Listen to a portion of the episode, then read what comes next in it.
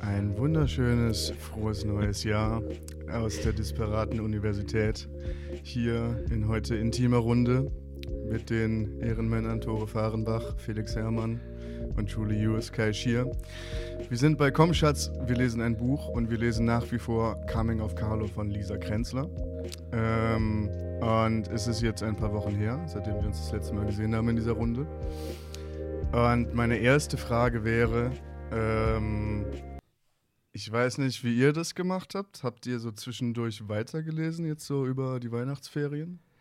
Weiter als der Leseabschnitt, den ja. wir. Ähm, nee, ich habe mich, äh, hab mich dran gehalten. Ich versuche das so Stück für Stück durchzugehen. Hm. Weil ich habe das Gefühl, dann kann man diesen ähm, in, in, Anführungszeichen Erkenntnisprozess ja. so ein bisschen besser gemeinsam durchmachen und sich da so durcharbeiten. Und ähm, genau. Aber äh, ich war schon ein bisschen versucht, auf jeden Fall weiterzulesen.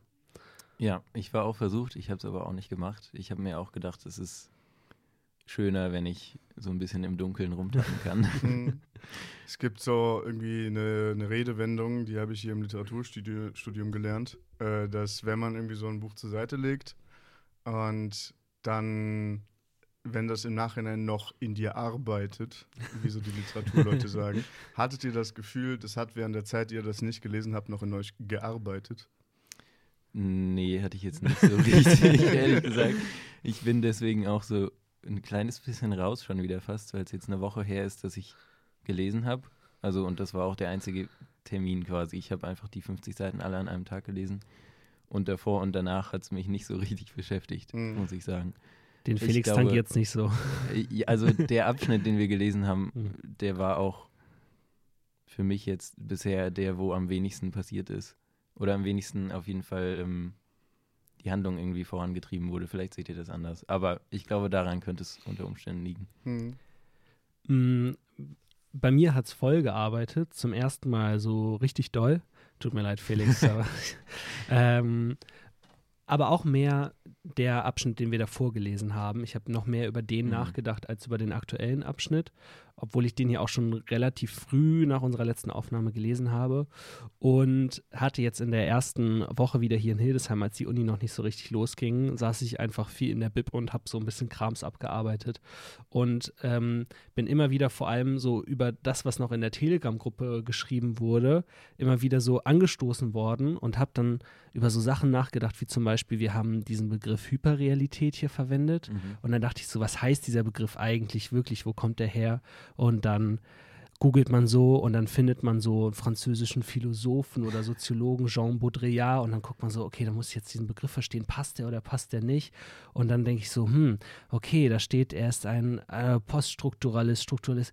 Was ist das nochmal eigentlich? Und dann kommt man in so ein Rabbit Hole an ähm, nicht vorhandenem Wissen, was ich mhm. panisch versucht habe, mir oberflächlich anzulesen. Es hat Spaß gemacht, aber es war auch eine ähm, sehr erdende Erfahrung. Hm.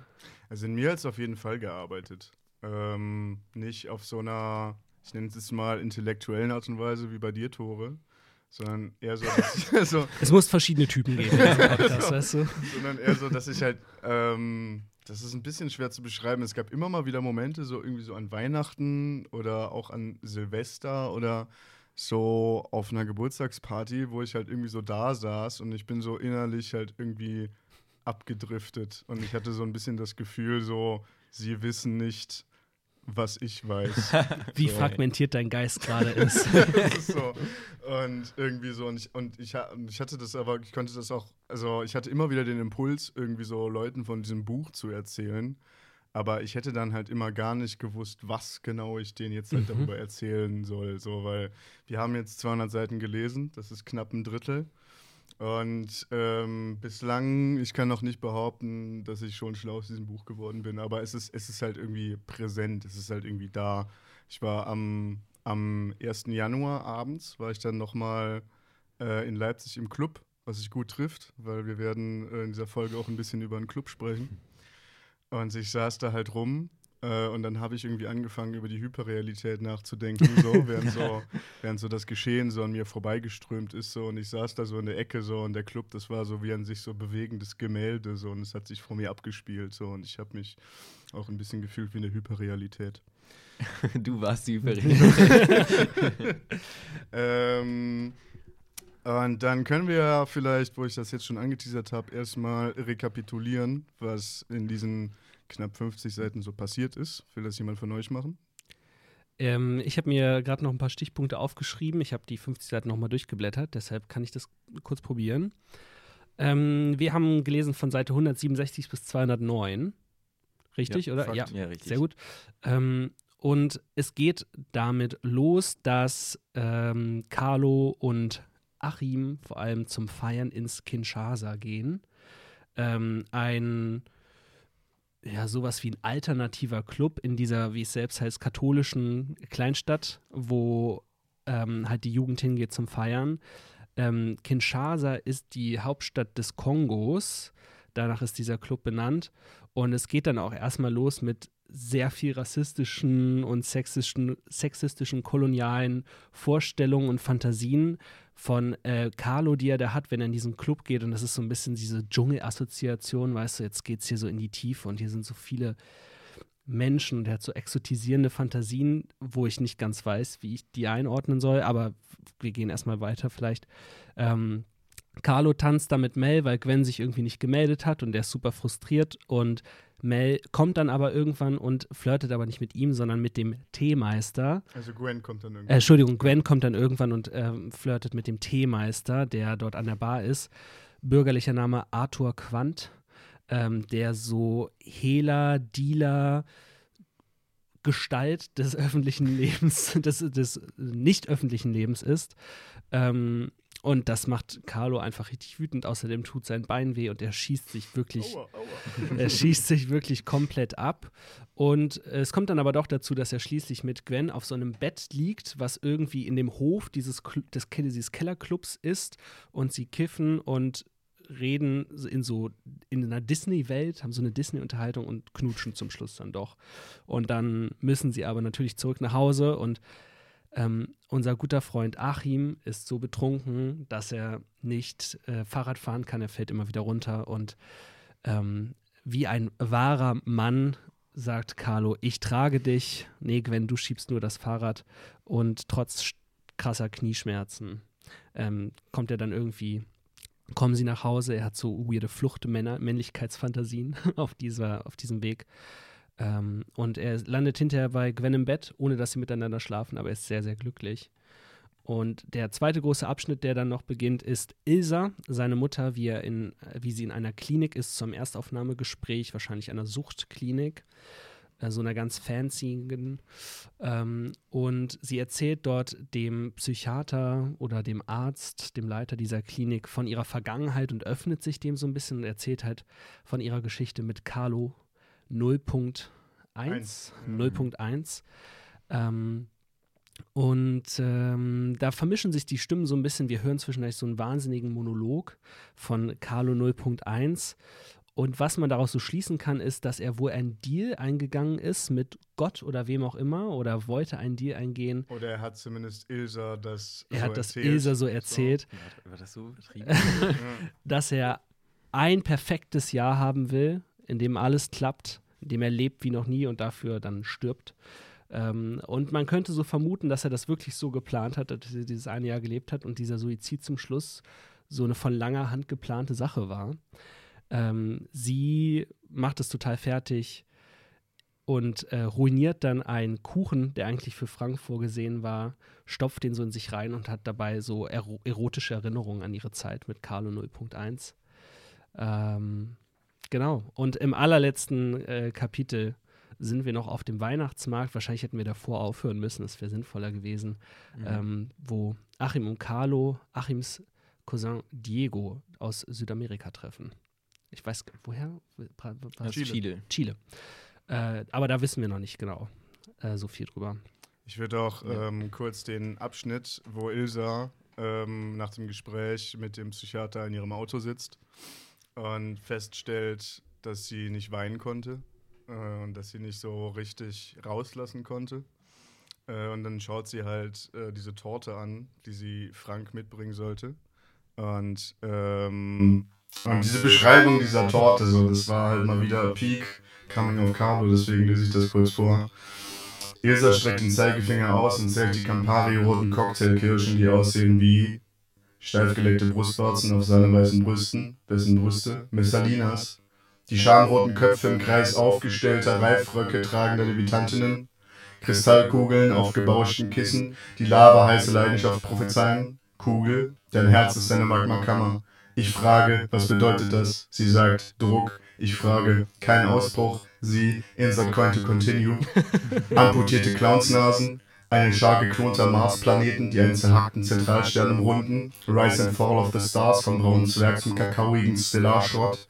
Stielaugen eines an Albinismus leidenden Monsters. Wer hat Angst vom Dutzendglotz? Die warmfarbenen, aus milchfettem Schlamm aufragenden Rücken, Pfeilgiftgebender Urwaldfrösche, blutige Bissspur eines spitzzähnig bestückten Mauls, der Weißer, der mich liebt, der leider verschollenen Bram Stokers Dodeka, Stopplichter im Schneegestöber, Rettungsbojen auf wildschäumenden Wogen, rotperliger Piercing-Schmuck in der Haut eines Sonnenallergikers. Das könnte ewig so weitergehen. Also, das könnte ewig so weitergehen, das stand da jetzt wirklich im Buch, aber das hätte ich jetzt auch sagen können. Ähm, und das ist halt, das fand ich wieder so ein sehr gutes Beispiel für das, was du meintest, so diese, diese krassen Zooms in so sehr eigentlich nebensächliche Details und in diesen Details fächert sich halt irgendwie die Welt auf.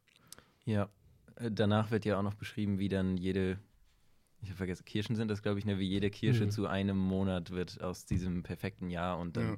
ist sie eine Kirsche nach der anderen und durchlebt dadurch auch dieses Jahr. Ähm, also jetzt, wo du es wieder vorgelesen hast, ist mir auch eingefallen, das war der einzige Abschnitt, der mich danach doch noch beschäftigt hatte, wo ich tatsächlich drüber nachgedacht habe, wie, wieso man das so hinnimmt, dass jemand so denken würde. Weil ich glaube, dass, also ich habe auf jeden Fall drüber nachgedacht, wie bei mir selber im Kopf die Gedanken funktionieren. Und das ist halt nicht so, wie das mhm. da steht. Ähm, ich finde halt, ihr Gedankenprozess ist irgendwie sehr ästhetisch so aufgedröselt, aber halt überhaupt nicht, oder ich würde sagen, nicht realistisch. Vielleicht gibt es auch Leute, die so denken auf diese Art. Aber das war der Abschnitt, wo ich dann dachte, okay, eigentlich ist es ja konstant so, dass Leute vollkommen realitätsfern irgendwie so Gedankenstränge haben, aber wir können das trotzdem sehr gut nachvollziehen. Ja, und ich frage mich irgendwie, woran das liegt und ob das auch außerhalb von Coming of Carlo eigentlich immer so funktioniert. Ich glaube, ich hatte ähm, auch so einen Gedanken, dass ich ähm, in dem Moment so war, ähm, wie, also wie arm denke ich eigentlich? Wisst ihr, was ich meine? Also so, yeah, yeah. wie wenig denke ich eigentlich über das nach, was ich sehe und was ich wahrnehme, wie ich meine Umgebung wahrnehme. Also äh, ich war gestern zum Beispiel, gestern Morgen, weil es einfach so mega schön draußen war, äh, kurz noch so zehn Minuten auf dem Feld hier spazieren am Campus und war dann so da draußen. Und wenn ich mir jetzt überlege, was hätte da alles in Coming of Carlo, wenn da jemand so über, weil es war so, hier ist ja gerade Hochwasser, das heißt, diese ganzen Felder waren auch so übergefroren und wirkten wie so, als wenn sich der Himmel darin so spiegelte. Und wie viel man da jetzt so aufmachen könnte und wie man sich darin verlieren kann. Und ich war aber so, ja gut, einmal frische Luft gekriegt und wieder umgedreht. also, ähm, wir haben ja, glaube ich, schon mal auch drüber gesprochen, dass keine oder wenig so des Figurendenkens oder der Figurenrede authentisch in dem Sinne ist, dass, ähm, dass man halt sagen könnte, okay, man, ja, ich weiß auch, das sind, es sind so schwierige Kategorien, mit denen man da dran geht. Aber ich glaube, das ist halt nicht Ziel des Ganzen, sondern halt mehr aufzuzeigen, wenn man Sprache sehr ernst nimmt und wenn man vielleicht nicht nur Sprache, sondern auch die Bildlichkeit sehr ernst nimmt und das Zusammenspiel von Sprache und Bildern, was dann halt passieren kann, also was sich einem eröffnet an Möglichkeiten. Ja, und Vielleicht. Was, du, was du auch in der letzten Folge meintest, so das Buch, das macht, ähm, das macht halt keinen großen Hehl daraus, dass es halt ein Buch ist, also dass es halt mhm. gemachte mhm. Literatur ist. Es ist jetzt also es gibt schon immer wieder diese immersiven Momente. Also zum Beispiel diese ganze Clubsequenz, so die fand ich halt auch einfach sehr gut beschrieben. So, also da konnte man sich schon selbst wie in diesem Club Gut fühlen. geschrieben. Gut, besch gut beschrieben. Okay, Entschuldigung. gut geschrieben. Ja, Entschuldigung. Alter, Alter, auf dieses Niveau sinken wir jetzt hier nicht ab. Ich fand das gut beschrieben, so auf so einer immersiven Ebene halt, so dass ich mich in diesen Club hineinversetzen äh, konnte. Und das Buch, das ist jetzt halt nicht so, das ist jetzt halt auch nicht so ausgestellt Meta, äh, was ich halt sehr angenehm finde. Also es geht dem Buch jetzt halt irgendwie so nicht darum, so dieses Haha, so, ne, du bist reingefallen, weil eigentlich stimmt das alles gar nicht so. Aber es hat halt auch irgendwie äh, erkennbar wenig Interesse daran, das jetzt halt sozusagen groß zu verschleiern, dass es halt einfach alles sehr gemacht ist und so sehr künstlich im Wortsinn von Kunst halt. Und ähm, ich denke schon, dass solche Abschnitte aber teilweise auch Figurenrede sind. So. Also ich würde mal behaupten, so hätte Frank vor dieser Torte gesessen oder Mhm. Carlo, dann wären denen zu dieser Torte deutlich andere Sachen eingefallen, als es bei Ilse der Fall ist. Ja, stimmt, das würde ich auch so sehen. Aber denen wäre halt trotzdem sehr viel mehr eingefallen als uns. Jetzt Ja. wahrscheinlich. Ja. Also, ne, nämlich, das kam, bei mir kam auch der Gedanke daher, dass ich dachte so, wow, ich denke ja gar nichts. Also ich denke Ja. ja irgendwie, ja, das, was du halt gerade meintest.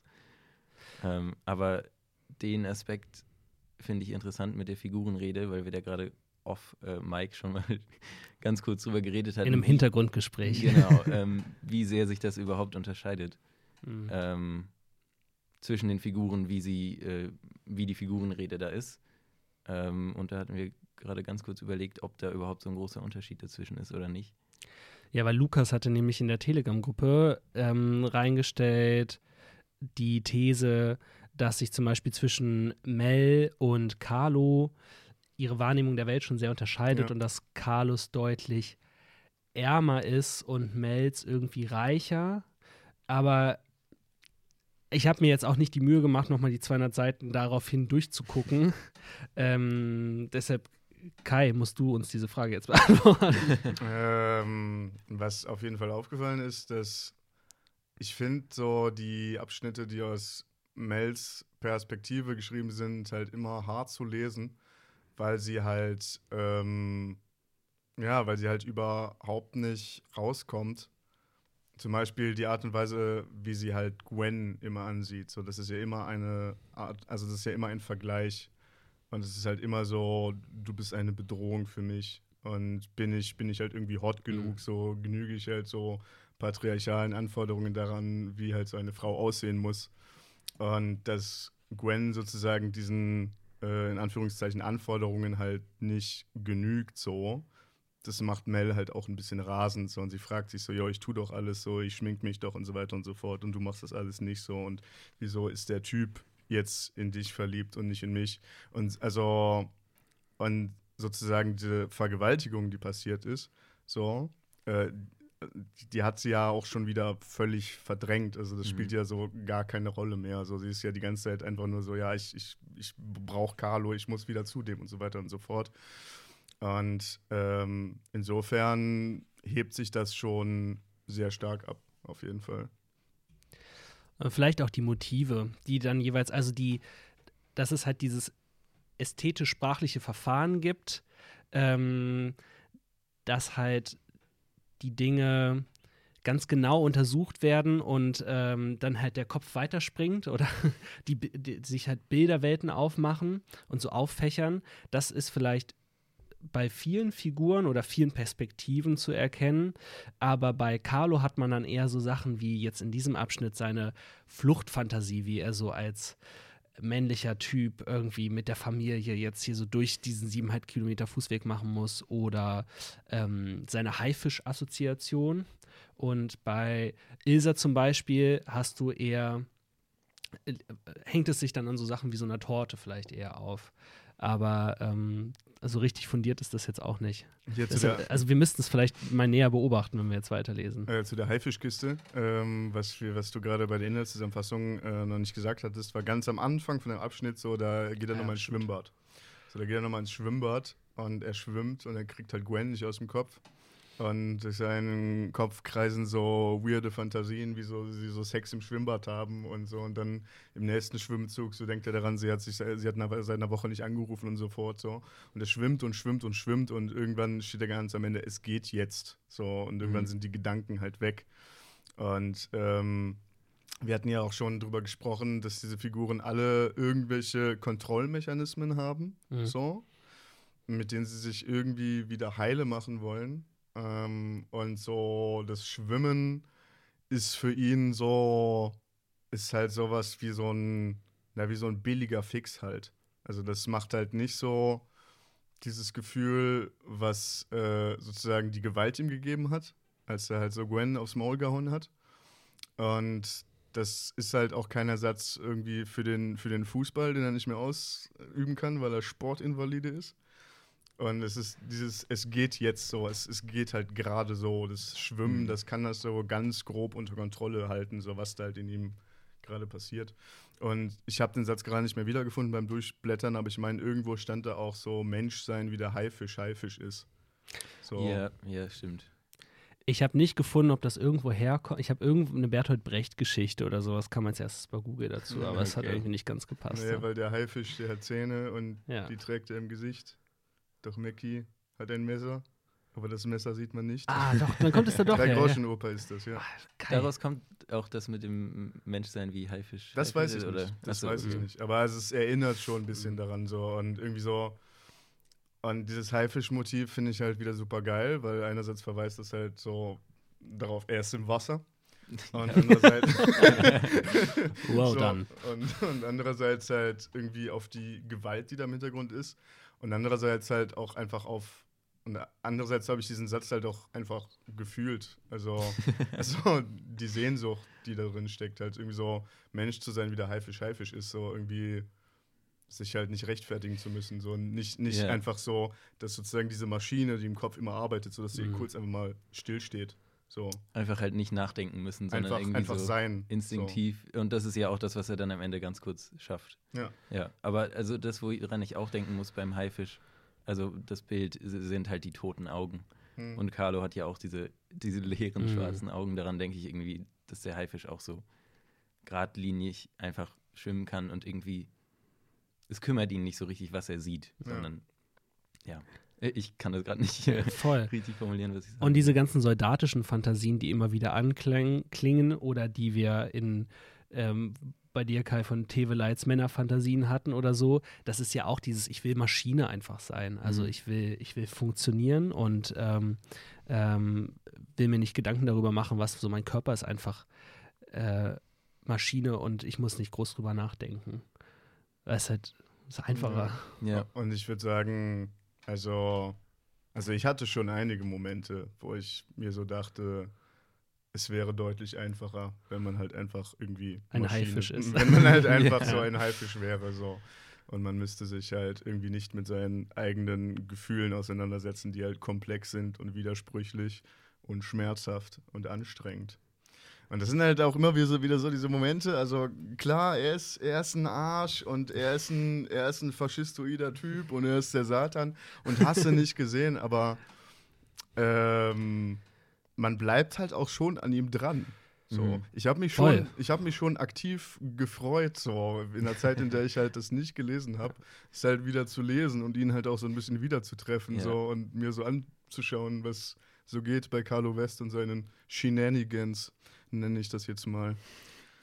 Das ist ja auch, es ist ja ein Unterschied, ob ich eine Figur ähm, unsympathisch finde oder ob ich ähm, ihr, selbst wenn ich gleich mit so einem moralischen, ethischen Ja. Maßstab drangehen könnte, ob ich das irgendwie verurteile oder nicht, was vielleicht für eine Literaturlektüre nicht vielleicht der, der Maßstab, den du als erstes in der Reihenfolge anlegen solltest, Mhm. ähm, äh, oder ob ich halt genervt bin von der Figur. Und ich bin ja nicht von der genervt, weil Mhm. sonst würde ich, also sonst könnte ich das ja nicht weiterlesen. Ähm, das, ich bin auch, ich will, will gucken, was passiert. ja, aber ich glaube, die Hyperrealität, habe ich jetzt gerade oh, gedacht, jetzt kommt's, ja. Ja, ja, ich glaube, die Hyperrealität sorgt auch dafür, dass man gar nicht so richtig in der Lage ist, Carlo so hart zu verurteilen für irgendwas. Oder es fühlt sich auf jeden Fall so an, weil man irgendwie die ganze Welt mitbekommt in allem und in jedem Gedankenprozess steckt alles drin und das Universum und, und unendliche unterschiedliche Referenzen und im Vergleich dazu ist Carlo halt einfach unwichtig. Also der Mhm. existiert halt in irgendeinem Dorf, was niemanden so richtig kümmert. Mhm. Und ja, seine Gewalt hat halt wenig Auswirkungen auf das Universum, glaube ich. Also, ne, es ist halt so und es ist aber auch dann nie so geschildert, dass irgendwas super große Konsequenzen hatte, hatte ich bisher das Gefühl, sondern es passieren einfach Dinge und es ist halt Teil von der Welt. irgendwo und irgendwann, aber es gibt halt so viel noch außenrum. Ähm, was ich eigentlich interessant finde, weil ja auch diese ganzen heiligen Assoziationen da sind und Teufel und was weiß ich, dass es dadurch nicht, ähm, nicht wichtiger erscheint, sondern irgendwie unwichtiger. Also eigentlich würde man ja das Gegenteil erwarten. Mhm. Aber für mich geht es so in diese Richtung. Ich hatte gerade einen Gedanken, kommt gleich wieder. Ah ja, genau, ähm, Konsequenzen. Ähm, naja, also das, was sein Vater gemacht hat, Klammer auf, ist er sein Mhm. Vater, Klammer zu, da kommen wir gleich nochmal drauf zu sprechen. Was sein Vater gemacht hat, so, das hatte auf jeden Fall sehr große Konsequenzen. Also irgendwie, ich habe den Abschnitt so gelesen, wo Ilse halt an die Zeit zurückdenkt, die sie vor so knapp 18, 20 Jahren mit Carlo 01 hatte.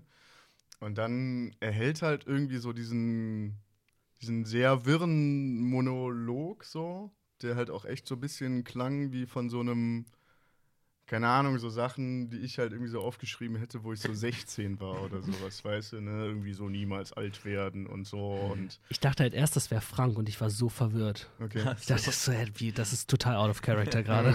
Ja, Nee, das habe ich überhaupt nicht so gelesen. okay, weil sehr es- weil es Das halt ist so mein Ding. sehr eindeutig nicht Frank ist. Wo dann halt auch wieder gute Stellen drin waren. Also zum Beispiel, wo dann Carlo 01 an einer Stelle zu ihr sagt, so Genuss ist ein Wort, das Kinder und Jugendliche nicht benutzen. Das ist meine Stelle für diese Woche. Hm. Kann ich gleich noch, nachher nochmal voll vorlesen. So, wo ich mir dachte, so ja, hast du vollkommen recht. So, ich sehe schon, was du meinst. Das merke ich jetzt halt auch, wo ich irgendwie strammen Schrittes auf die 30 zugehe, so. Äh, und so gewisse Dinge einfach realisiere, wie zum Beispiel das Wichtigste am, an einem Urlaub, das ist mir das Essen. So. so. Also je älter man wird, desto mehr Bock hat man halt irgendwie so faul auf seinem Arsch zu hängen und sich irgendwas reinzuschieben Mhm. und zu genießen. Und das ist ein Gedanke, den man halt irgendwie so mit 18, 20 in der Form noch nicht hat. So. Deswegen fand ich das schon halt auch irgendwie präzise beschrieben. Aber ja, dann dieses ganze Ding so, und deswegen werde ich mich umbringen. So. Und das ist so. Und das hat mir diesen, das hat mir diesen Charakter schon sehr massiv unsympathisch gemacht. Weil das ist halt eine, also diese Tat, die er dann halt auch durchführt, so, die ruiniert Ilsas ganzes Leben und die ruiniert halt um eine Ecke halt auch Carlo komplett. Weil er halt in diesem sehr, sehr merkwürdigen Elternhaus aufwächst mit einer todesdepressiven Mutter und einem emotional, sagen wir, auch nicht sehr kompetenten Stiefvater, äh, der ihm auch nicht sonderlich sympathisch ist und was auch auf starke Gegenseitigkeit beruht.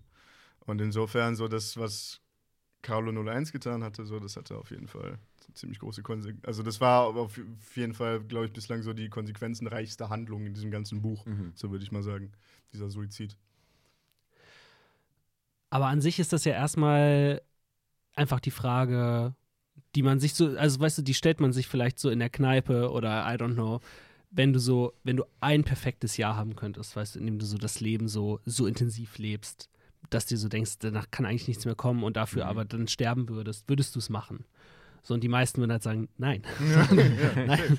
Aber er sagt halt, ähm, er sagt halt, ja, also er nimmt es so, er will, er, so- wie wir das, kann, kann, kann uns ja noch alles herausstellen, was da eigentlich dahinter steckt. Ja. Ähm, aber das fand ich erstmal so spannend, dass der so sagt, er will noch was von der Welt. so, und er, er ist auf der Suche nach Gott, dieser Triebkraft, die irgendwie alles, äh, die alles in Gang setzt und so weiter. Ähm, und äh, ich war mir aber auch nicht sicher, ist es irgendwie einfach so eine perverse Form von so Grind- und Hustle-Culture? Die einfach so ein bisschen, also So, Wie so effizient das meiste. ja, Lebens genau, hier so, genau, ja. genau. Ähm, oder ist es einfach vielleicht auch irgendwo eine coole Einstellung zum Leben? Also so Also ich finde es ziemlich relatable. zu sagen, du hättest lieber einen. ich hätte lieber ein Jahr als. Ja? Ja, ja. Ja, Weiß ich okay. nicht. Also, also mein großer Traum ist, dass ich so ab so, sagen wir mal, 65, 67, da setze ich mich in meinen Stuhl So. Und dann fange ich an, Joints zu drehen. Und dann höre ich halt nicht mehr auf, bis ich halt so mit irgendwann 85, 90 oder so halt einfach einschlafe. Und dieser Mhm. ganzen Zeit werde ich mein Umfeld irgendwie über irgendwelche Pink Floyd-Platten zulabern, so. Oder denen erzählen, wie es damals irgendwie in den 2000, in den wilden 2020ern in Leipzig im Club war und so. Ich glaube, ich komme nicht so oft vorbei, Kai, später. und so. Und das wird der Lifestyle sein. Und ähm, wir können hier einen schönen Bogen schlagen, weg, weg von meiner Altersplanung, hin zu, was Tore erzählen wollte über diese, über die ganze Romantikkiste. Mhm. Denn nämlich, ähm, mich hat so diese, diese ganze, dieses ganze perfekte Jahr, was Carlo 01 da führen will, ähm, das hat mich sehr an Faust erinnert. Kurzer Disclaimer, Mhm. ich habe Faust nicht gelesen. So. Aber, Aber es hat dich dran erinnert. aber Ach so, ja, so ein Faustscher Pakt, ja ein klar, Faustischer voll. Pakt, ja, ne? ja. meine bildungsbürgerliche Herkunft so. Ja. Natürlich kenne ich den Faustischen Pakt Klar. und so, wo halt ähm, der Teufel mit Faust diesen Deal macht, so, wo sie halt sagen, äh, wenn der Teufel Faust dazu treibt, so dass ähm, Faust zum Augenblick sagt, verweile doch, du bist so schön, dann will ich gerne zugrunde gehen. Dann kriegt der Teufel halt Faust ins Seele. Und das ist ja schon ein bisschen das, was da passiert, oder? Voll, voll.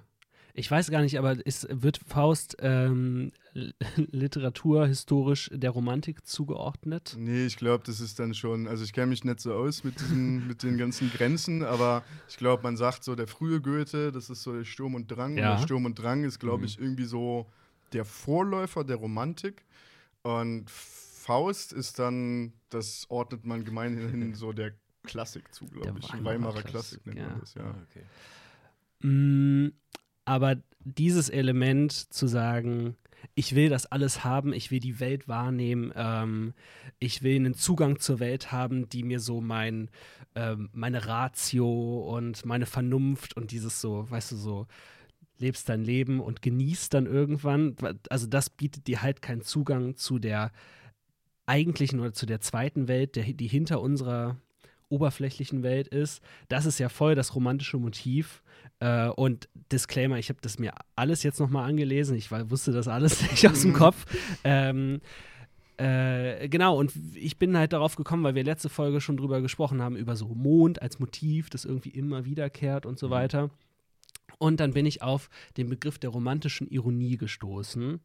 Ähm, und die romantische Ironie nach Schlegel, einem Zeitgenossen, der damals so ein äh, Heft rausgebracht hat, wo er ähm, die Ideale der Romantik somit definiert hat, sich ausgetauscht hat, ähm, ist nicht wie so eine, ist nicht so wie so Sarkasmus oder so eine rhetorische Ironie in dem Sinne, sondern äh, dass du versuchst in einem Kunstwerk dich irgendwie auszudrücken und du versuchst die Universalpoesie zu erlangen.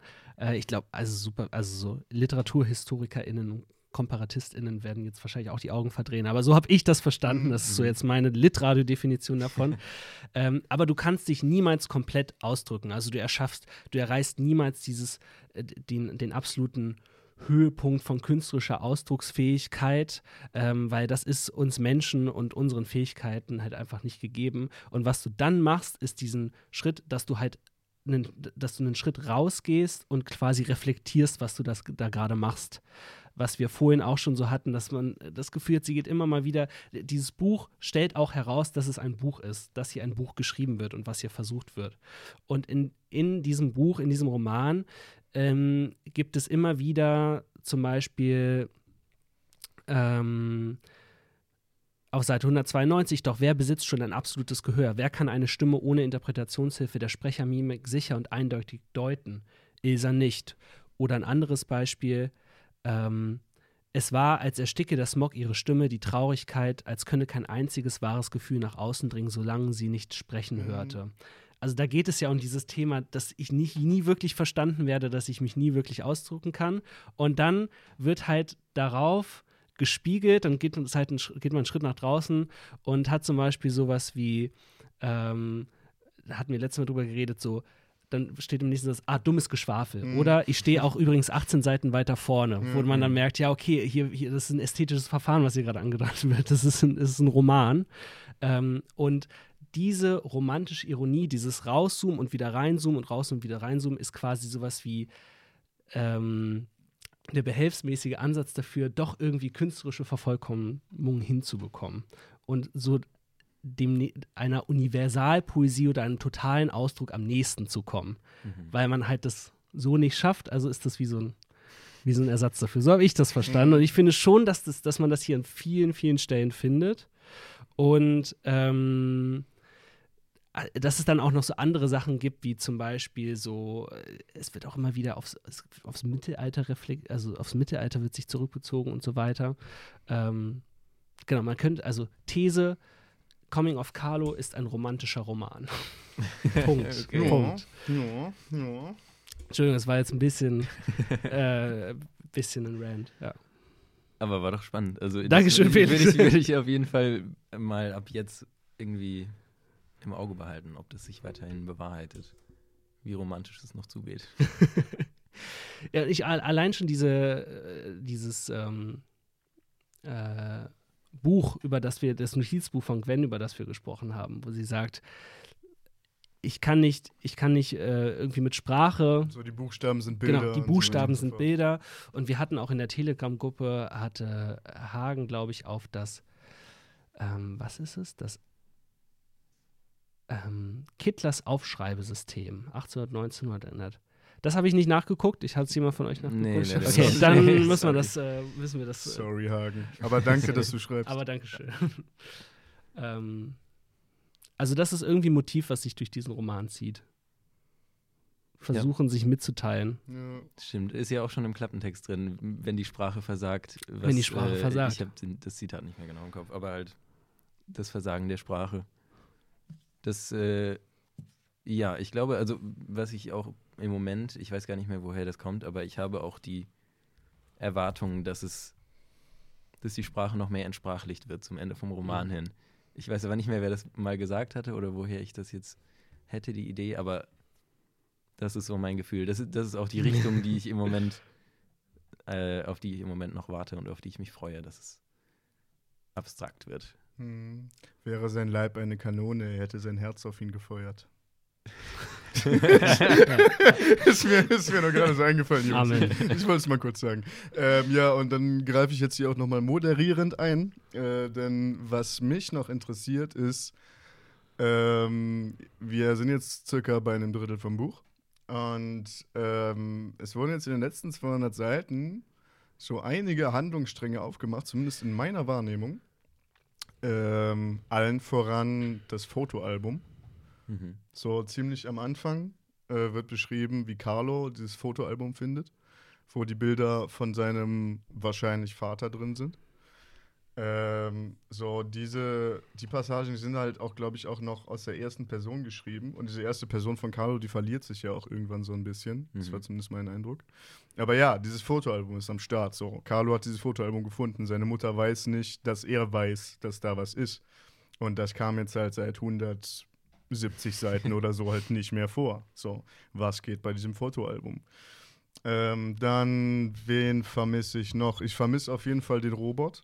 So, Ja, Also stimmt. Gwens Vater. So, dieser Robert. Robert, dieser ähm, alleinerziehende Vater slash Pumper, ähm, der so langsam aber sicher realisiert, dass er seinen Alter Alterungsprozess nicht ewig mit Kreatin und Hanteln und äh, Proteinshakes aufhalten kann.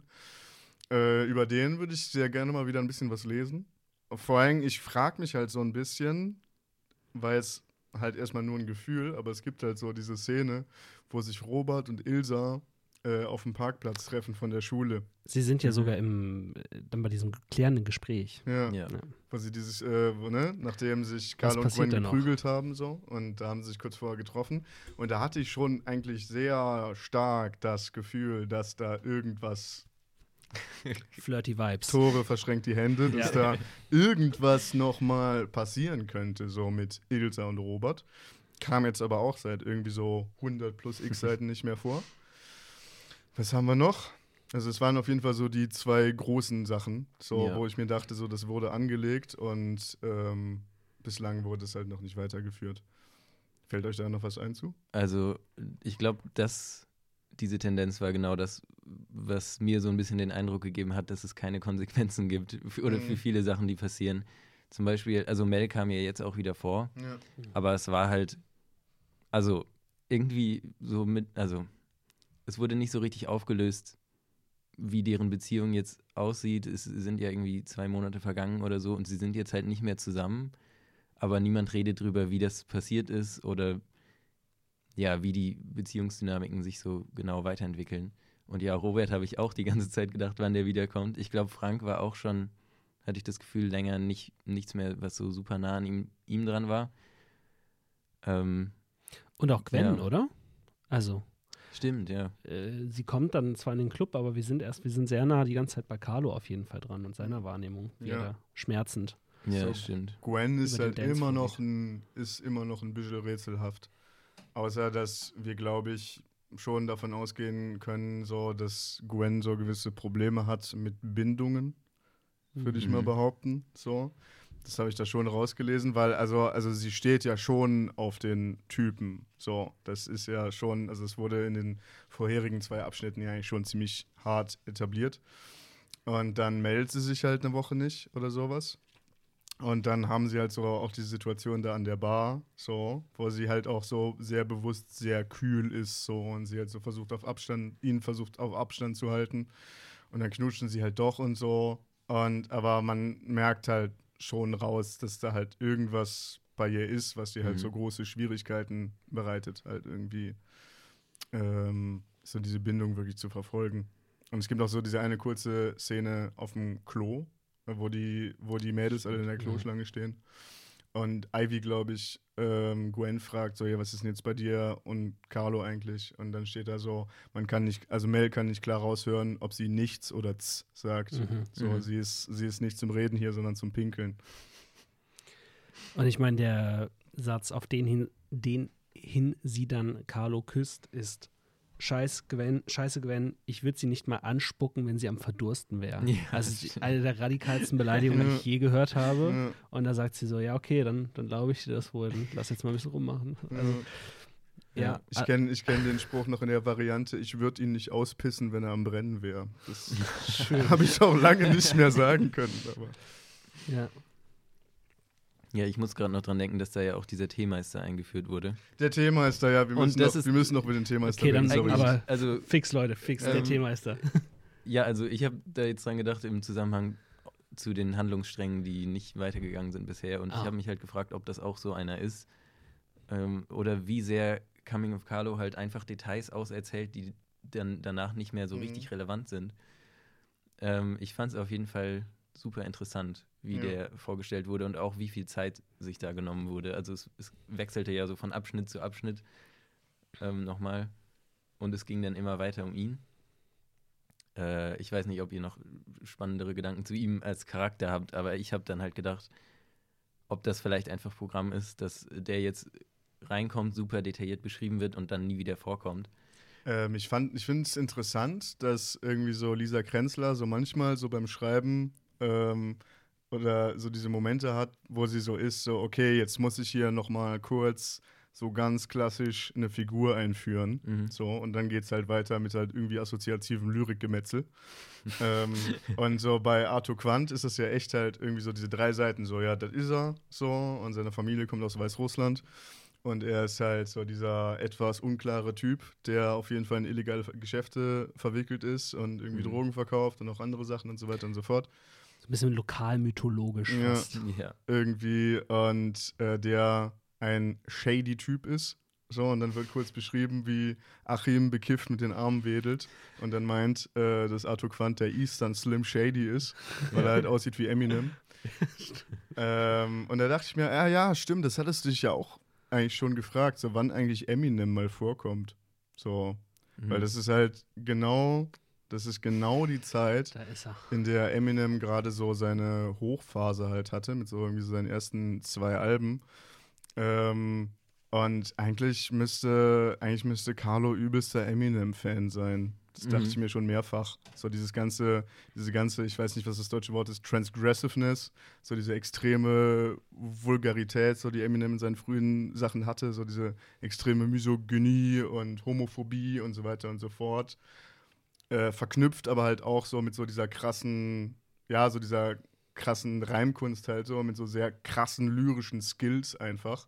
Und ich hatte schon auch mehrfach so Eminem-Vibes beim Lesen dieses Buches. Und deswegen hat es mich gefreut, dass halt mal so eine Figur eingeführt wird, so, die das halt auch so ein bisschen anspricht. Ja. Ich glaube halt, dass Carlo gar nicht so super viel Interesse an Musik hat auf dieser Mhm. Ebene. Also wir wissen ja, dass er auf jeden Fall Tupac-Fan ist und so ein Poster von ihm in seinem Zimmer hat. Aber sonst, also ich habe, es gab ja so ein paar Songs, die jetzt in diesem Club gespielt wurden und er ist auf jeden Fall irgendwie Hip-Hop-Fan. Aber ich schätze Carlo auch nicht so ein, dass er super tiefgehend sich mit Musik auseinandersetzt, sondern ich glaube, Eminem würde der dann auch also Achim spricht ja auch eigentlich nur Eminem an. Ich glaube, den kennt er auch mehr auf so einer Ebene, dass das halt einer aus der Menge vom amerikanischen Hip-Hop ist. Ähm, und also deswegen, hat- also ich hatte jetzt nicht erwartet, dass es noch super tiefgehend irgendwo in irgendeine musikanalytischere Richtung geht, so was, was Carlos Gedanken angeht. Ja. Ja, stimmt. Also, also ich habe das, er hat das Tupac-Poster ja, glaube ich, auch eher an der Wand hängen. Nicht, un, nicht unbedingt, würde ich sagen, weil er großer Tupac-Fan ist, sondern weil er halt einfach gern Tupac wäre. So. Ja. Und weil er sich halt, was, weil er sich halt mit dieser Überperformance von Männlichkeit einfach halt sehr identifizieren kann. Mhm. So, das ist halt das, was er daran halt geil findet, würde ich sagen. Ja. Word. Wort. äh, ich hatte ein bisschen Angst, dass wir irgendwie so, dass uns zu dritt nichts einfällt, aber jetzt sind wir schon wieder bei einer Dreiviertelstunde. Ja. Äh, was ich auf jeden Fall noch sagen wollte, ja, das Kinshasa, also geschmackloser Name für einen Club, Yes. aber guter Club. Also, also ich dachte mir so richtig, wie das beschrieben wurde, so, das, so dieses Backsteingewölbe, so. Ich Mhm. weiß, glaube ich, ziemlich genau, was sie da meint. So Mhm. diese alten Keller von so alten Industriegeschichten irgendwie, die halt so maximal irgendwie so 1 Meter, 1,90 Meter hoch sind, wo man sich immer beim Durchgehen unter so Torbögen halt den Kopf mies stößt. So alles so aus Backstein. Shoutout an die Ostapotheke in Leipzig an dieser Stelle. Ich habe mir da sehr auf den Kopf gestoßen, an euren Scheißwänden. Ähm, und dass die halt auch irgendwie in diesem, dass sie da diesen Außenbereich haben und so dieses Himmelbett, so, das ist ja richtig mit, mit, mit Liebe zum Detail. Also, also ich, also ich würde da auf jeden Fall feiern gehen. So, sag ich, wie es ist. Ich glaube, für diesen Ort dort ist es schon ein Segen für die Leute. Das ist die, Fand ich halt auch. Ja. Also dafür, dass es Ja. halt irgendwie so eine, so eine fucking Dorfdisse ist, so, es ist, ist da einiges was los. stabil, Mhm. oder? Mm. Kommen wir zu unseren Stellen der Woche, oder? Äh, ja, ich hatte hier noch, ich habe hier so eine Liste mit fünf Stichpunkten so und so, ich habe mir noch äh, notiert für diese Folge Starship Troopers. Ich habe letztens mal Mhm. irgendwie ein kurzes YouTube-Video gesehen über Starship Troopers und irgendwie hat mich Starship Troopers sehr hart an Coming of Carlo erinnert. Kennt ihr das so ganz grob? Ich habe es noch nicht gesehen. Ich weiß nur, dass Ich auch es nicht. da halt auch so eine Parodie von Faschism Faschismus sein soll, was aber halt viel einfach falsch verstanden wurde. Es geht so in die Richtung, also es äh, basiert ja auf einem Original von Robert Heinlein, so ein US-amerikanischer, meines Wissens, SF-Schreiber. Ähm, und so das Originalbuch, das ist wohl tatsächlich halt einfach ein sehr militaristisches Science-Fiction-Buch, Ah, wo es okay. halt darum geht, ähm, so dass die Truppen der Erde halt irgendwo hinfliegen und so diese da platt machen. Und der Film, ich habe den selbst auch noch nicht gesehen, ich habe nur Ausschnitte daraus gesehen, aber der Mhm. Film, so der nimmt das halt sozusagen und überzeichnet das halt so genau bis zu der Stelle, wo die einen halt sagen, okay, das ist halt einfach Faschismus und die anderen halt sagen, das ist eine Parodie auf Faschismus. Mhm. Und äh, deswegen reden Leute halt immer noch über diesen Film, so weil der halt interessant ist. Und so diese Ausschnitte, so, so der Cast von diesem Film, irgendwie Caspar Van Dien spielt da mit, Denise Richards spielt da mit, so lauter Leute, die so irgendwie so Teenie-Serien gemacht haben, so und die so sehr krass irgendwie so einem bestimmten Schönheitsbild äh, entsprechen von so Anfang 2000er Teenie-Film-Leuten so. Und die werden dann halt alle in so Uniformen gesteckt so und sind so I'm doing my part und so und fängen an Mhm. halt so gegen diese Bugs zu kämpfen. Und das ist halt alles so diese Form von so bizarrer Überzeichnung und so Überästhetisierung so, das hatte für mich einfach Coming auf Carlo Vibes. So, das ist das, was ich ganz am Anfang, Anfang Mhm. meinte mit so diesem, es arbeitet in mir und ich stehe Mhm. auf Partys rum und ich denke mir so, ich will eigentlich drüber sprechen, aber ich weiß nicht wie, so und ich fühle das irgendwie. So, ich habe so, ich habe so ein inneres Moodboard oder Oh ja, das ist eigentlich gut. so ein inneres Ey, wir müssten Pinterest-Ding ja, auf aufmachen. jeden Ja, Fall. Wir, wir brauchen eigentlich ein Moodboard. Ähm, und auf dieses Moodboard gehört für mich halt einerseits Starship Troopers auf jeden Fall. Dann ähm, hier nur geträumt von Nena im Blümchen-Remix. Aber ich hab heute nichts versäumt, denn ich hab Ja. nur von dir geträumt. Und das ist. Das ist auch genau das, aber, aber es ist wichtig, dass es der Blümchen-Remix ist, so, ne? Weißt du, für dieses krass überzeichnete. Und ähm, ja, jetzt bin ich eigentlich schon durch mit meinen, mit meinen Stichpunkten. Ey, es arbeitet wirklich in dir, Ja. Kai. Du hast es nicht nur so gesagt. Ich habe das nicht nur so gesagt, nein. Ähm, ich würde sagen, Hausaufgabe Starship Troopers gucken, oder? Stimmt. Zum Ja, nächsten Mal. absolut. Ja, aber ich sag auch die ganze Zeit La äh, Leuten, also bei, bei unendlicher Spaß habe ich es irgendwann aufgegeben, so Leute dafür zu missionieren, weil du warst bei Seite 600 und du warst halt so. Es kommen noch Du musst bis 1000 Seite Seiten. 400 durchhalten und dann fangen Sachen an Sinn zu machen. Mhm. so, so, ja, nee. Und hier kann ich aber wirklich sagen, liest dieses Buch mit. Ihr müsst auch Mhm. diesen Podcast gar nicht dazu hören, aber es ist, es Naja. macht, ihr müsst diesen Podcast unbedingt dazu hören, aber es macht schon echt was. Ja, ich habe das Buch Ja. meiner Tante zu Weihnachten geschenkt. Shoutout, Echt? Shoutout an meine Tante an Nice. dieser Stelle. Ey. Also Shoutout, ja. Ich habe auch meiner Familie gesagt, dass sie alle anfangen sollen, das zu lesen. Ich habe es ihnen nicht geschenkt. Das, hätte, das wäre vielleicht der, der logische Schritt gewesen. aber ja, aber unendlicher Spaß habe ich zu Weihnachten bekommen. So, Oh, also ich hole ich jetzt nach, die erste Staffel. nice. Kannst du mir mal eine kleine Review geben? ja. Äh, ja, dann irgendwie Lieblingsabschnitte. Ich hatte ja meinen schon vorgelesen, das war der mit der Torte. Yes. Ich lese kurz meinen vor auf Seite 190. Du hast vorhin schon damit angefangen, Kai. Ähm, wo fängst denn an? Wartet kurz. Genuss. Ein Wort, das Kinder und Jugendliche nie benutzen, das erst dann zum Einsatz kommt, wenn nur noch halbarschig gewest wird. wenn man zu viel Wissen und Erfahrung gesammelt hat, vom Existenzdilettant zum pseudoprofessionellen Lebemann mutiert ist, dem Tage, Wochen, Jahre ausgezahlt werden. Zeit in Equinoctialer, ähm, das ist, äh, habe ich nachgeguckt, Nacht, Tag-Nacht-Gleiche, Währung, äh, die er falsch investiert, lustlos verbraucht, statt sie zu nutzen. Sehr schön. Ich habe keinen, äh, keinen Abschnitt zum Vorlesen so richtig. Aber das, was ich mitgebracht habe auf zwei, Seite 205, wird jetzt endlich confirmed, in welchem Jahr wir uns befinden. Wow. Da geht es nämlich, da geht's nämlich um Diego, Diego Brenner, der Cousin von Achim, der aus Chile zu Besuch ist. Und da steht dann Diego Brenner. Vor wie vielen Jahren hat er den zum letzten Mal gesehen? Sieben oder 700? Daran würde ich jetzt festmachen, dass es tatsächlich sieben Jahre waren, die sie sich nicht gesehen haben. Und dann weiter unten kommt hier. Oh, das ist ja ein langer Satz, warte. ähm, auf jeden Fall wird erwähnt, 1993 haben sie sich das letzte Mal gesehen. Ähm, das heißt, wir sind im Jahr 2000, wenn es sieben Jahre her ist, dass sie sich gesehen haben. Natürlich zur Jahrtausendwende. Ja, ja, Also, genau. Also mein Job der, der Detektivarbeit um die Jahre ist abgeschlossen jetzt. Danke dir, Felix. Ja, danke dir, Felix. Danke dir, Tore. Und danke euch da draußen fürs Zuhören. Danke dir, Kai. Vielen Dank fürs Danke. Bitte. Und ähm, zur nächsten Sitzung schaffen wir, schaffen wir 64 Seiten. Weil Klar. Da Ja. kommen dann so ein paar, da kommen zwei längere Abschnitte, deswegen macht es nicht so Sinn, das zu unterteilen. Zum nächsten Mal lesen wir von Kapitel 41 auf Seite 209 bis Kapitel 50 auf Seite 275. Und in diesem Sinne, habt eine gute Zeit. Viel Spaß beim Lesen und wir sehen uns. Ciao. Ciao.